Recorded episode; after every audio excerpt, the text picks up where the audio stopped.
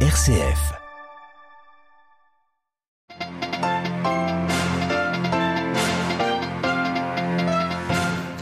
L'accord sur euh, les exportations de céréales via la mer Noire, toujours en discussion entre la Russie et l'Ukraine, il expire après-demain.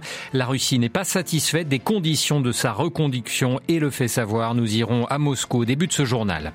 Grand succès pour les achats groupés de gaz au sein de l'Union européenne. Au moins 25 fournisseurs ont déjà répondu à un premier appel d'offres. Une stratégie qui permet aux 27 de répondre à la crise énergétique. Dans ce journal également, nous entendrons le nouveau trésorier général de Caritas Internationalis. Reviendra sur la nouvelle ère qui s'ouvre pour la Confédération d'associations catholiques. Et puis nous vous emmènerons au Burundi sur les rives du lac Tanganyika, le plus grand lac d'Afrique, où la pêche a été suspendue pour trois mois. Une décision qui suscite l'incompréhension sur place. Nous entendrons les explications de notre correspondant à Bujumbura. Radio Vatican, le journal Olivier Bonnel.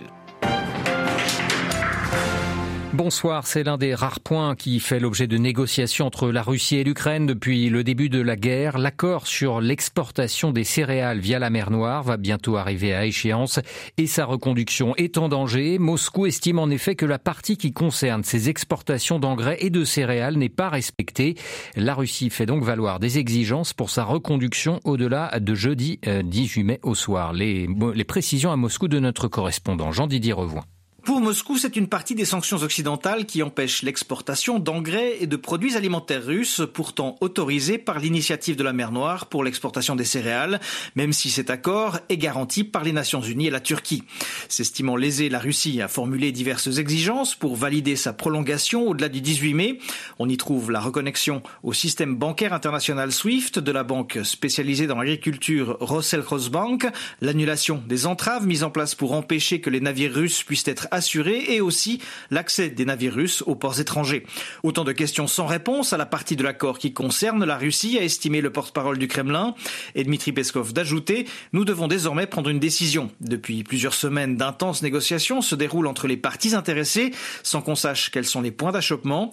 Et si la semaine dernière, Ankara affirmait qu'une solution était proche, Moscou n'a pour sa part pas confirmé cette information. Jean-Didier Revoin, Moscou pour Radio Vatican. Malgré les sanctions internationales, les exportations russes de pétrole n'ont jamais été aussi hautes depuis le début de la guerre en Ukraine. C'est ce, ce qui ressort d'un rapport de l'Agence internationale de l'énergie publié aujourd'hui. Les exportations de brut russe ont dépassé les 8 millions de barils par jour le mois dernier, ce qui contredit les menaces de Moscou de réduire sa production à 500 000 barils par jour.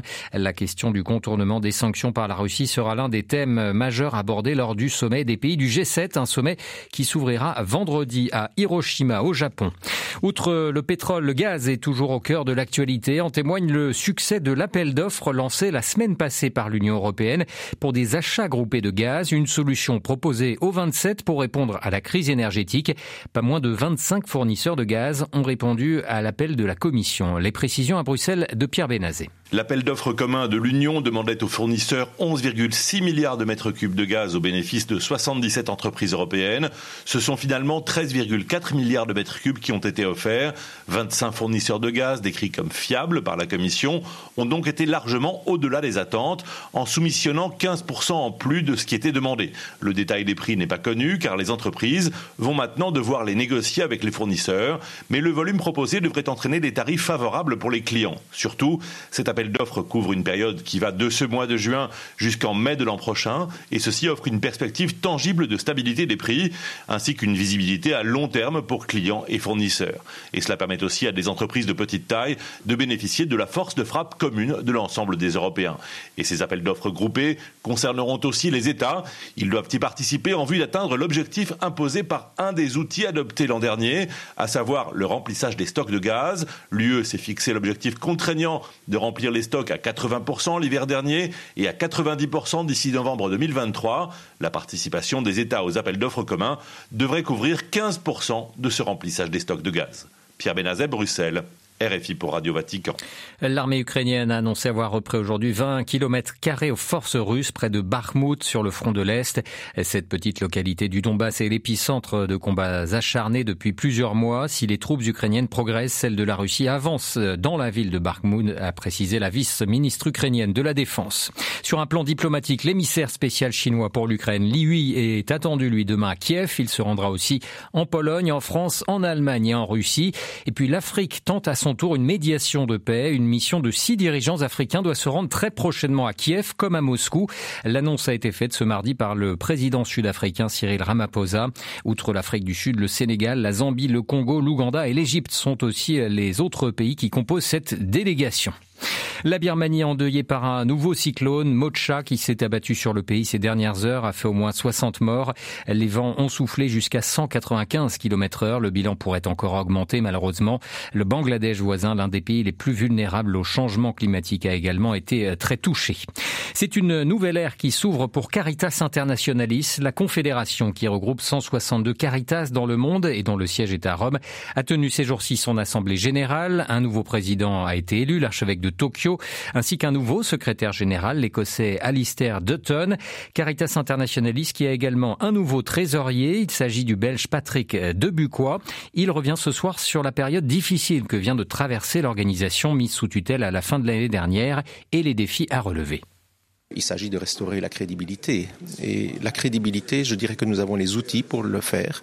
Cela fait plusieurs années que nous nous sommes dotés d'un dispositif de normes de gestion de, très haute qualité mais entre les normes et l'application, il y a parfois du chemin à faire et donc maintenant on est sur ce chemin. Et je pense que ce qui s'est passé récemment euh, a traumatisé beaucoup de monde à l'intérieur et à l'extérieur. Et il y a tout un travail maintenant de vérité à faire, parce qu'en sans vérité, euh, on retombera dans les mêmes ornières.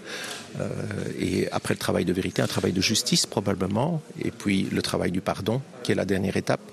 Ce sont trois mots qui sont cités par le Saint-Père et que le cardinal Taglé a repris lors de son allocution euh, dimanche dernier et je pense que c'était très judicieux. Et donc le principal défi, je pense, si nous voulons être une organisation apprenante, ce n'est pas de craindre de faire des erreurs, parce que ça c'est humain, mais ce qui serait très grave, c'est de ne pas tirer parti de ces erreurs. Et donc, je pense qu'une des tâches qui nous attend, c'est de, de, tirer les leçons des erreurs que nous avons commises et, et d'essayer de ne plus recommettre les mêmes erreurs euh, dans trois ans ou dans quatre ans. Patrick Debuquois, le nouveau trésorier général de Caritas Internationalis, au micro de notre consoeur Linda Bordoni. À l'occasion du 75e anniversaire de la Nakba ou catastrophe que les Palestiniens associés à la création euh, de l'État d'Israël en 1948, les responsables de l'Église de Jérusalem réaffirment leur engagement à parvenir à une paix juste et durable sur notre terre, la Terre Sainte, disent-ils. La justice et la paix qui sont les clés de la stabilité et de la prospérité dans la région, soulignent les patriarches et chefs des églises de la ville sainte. Plus de détails à retrouver sur vaticannews.va. Partons à présent sur les rives du lac Tanganyika en Afrique, le plus grand lac du continent, le lac Tanganyika où la pêche y a été suspendue, interdite pour trois mois en cause des pêches non respectueuses du cycle naturel des poissons. Quatre pays riverains sont concernés, à savoir le Burundi, la République démocratique du Congo, la Tanzanie et la Zambie. Côté burundais, pêcheurs et consommateurs de poissons sont dans l'incompréhension. À Bujumbura, Léonce Bitario. Prendre la mesure est une chose, la respecter en est une autre. Au Burundi, en effet, la plupart des pêcheurs ont continué leurs activités comme à l'accoutumée à différentes plages de pêche. Ils disent n'avoir pas eu de correspondance ou décision écrite sur les probables interdictions de pêche dans les eaux du lac Tanganyika. Par ailleurs, ajoute-t-il, même si la décision venait à tomber, ils ne voient pas comment faire vivre leur famille. Certains affirmaient que fermer le lac pendant trois mois, c'est synonyme d'hypothéquer leur vie. Il demande au gouvernement de sursoir à cette mesure. Quatre pays riverains, à savoir le Burundi, la République démocratique du Congo, la Tanzanie et la Zambie, ont décidé de suspendre la pêche dans le lac Tanganyika pendant trois mois à partir du 15 mai. Entre autres explications, il y en a parmi les pêcheurs qui capturent même les alevins. Le directeur exécutif de l'autorité du lac affirme que c'est pour promouvoir l'industrie de la pêche et augmenter la production. C'est la première fois en tout cas que la pêche est suspendue pour trois mois dans ce lac. La suspension habituelle était d'une semaine. Il n'y a pas jusqu'ici de déclaration officielle sur cette fermeture côté burundais. Léonce Bujumbura, Radio Vatican. Un mot de Libye pour refermer ce journal où le chef du Parlement parallèle à Benghazi, dans l'est du pays, a été suspendu de ses fonctions ce mardi par le Parlement local.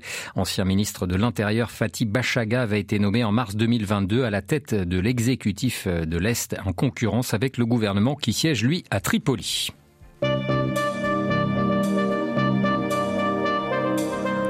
C'est la fin de ce journal. Merci pour votre fidélité. N'oubliez pas toutes nos informations sur vaticanews.va, Vaticanews également sur Facebook et Twitter. L'information, elle reviendra demain matin à 8h30. Excellente soirée.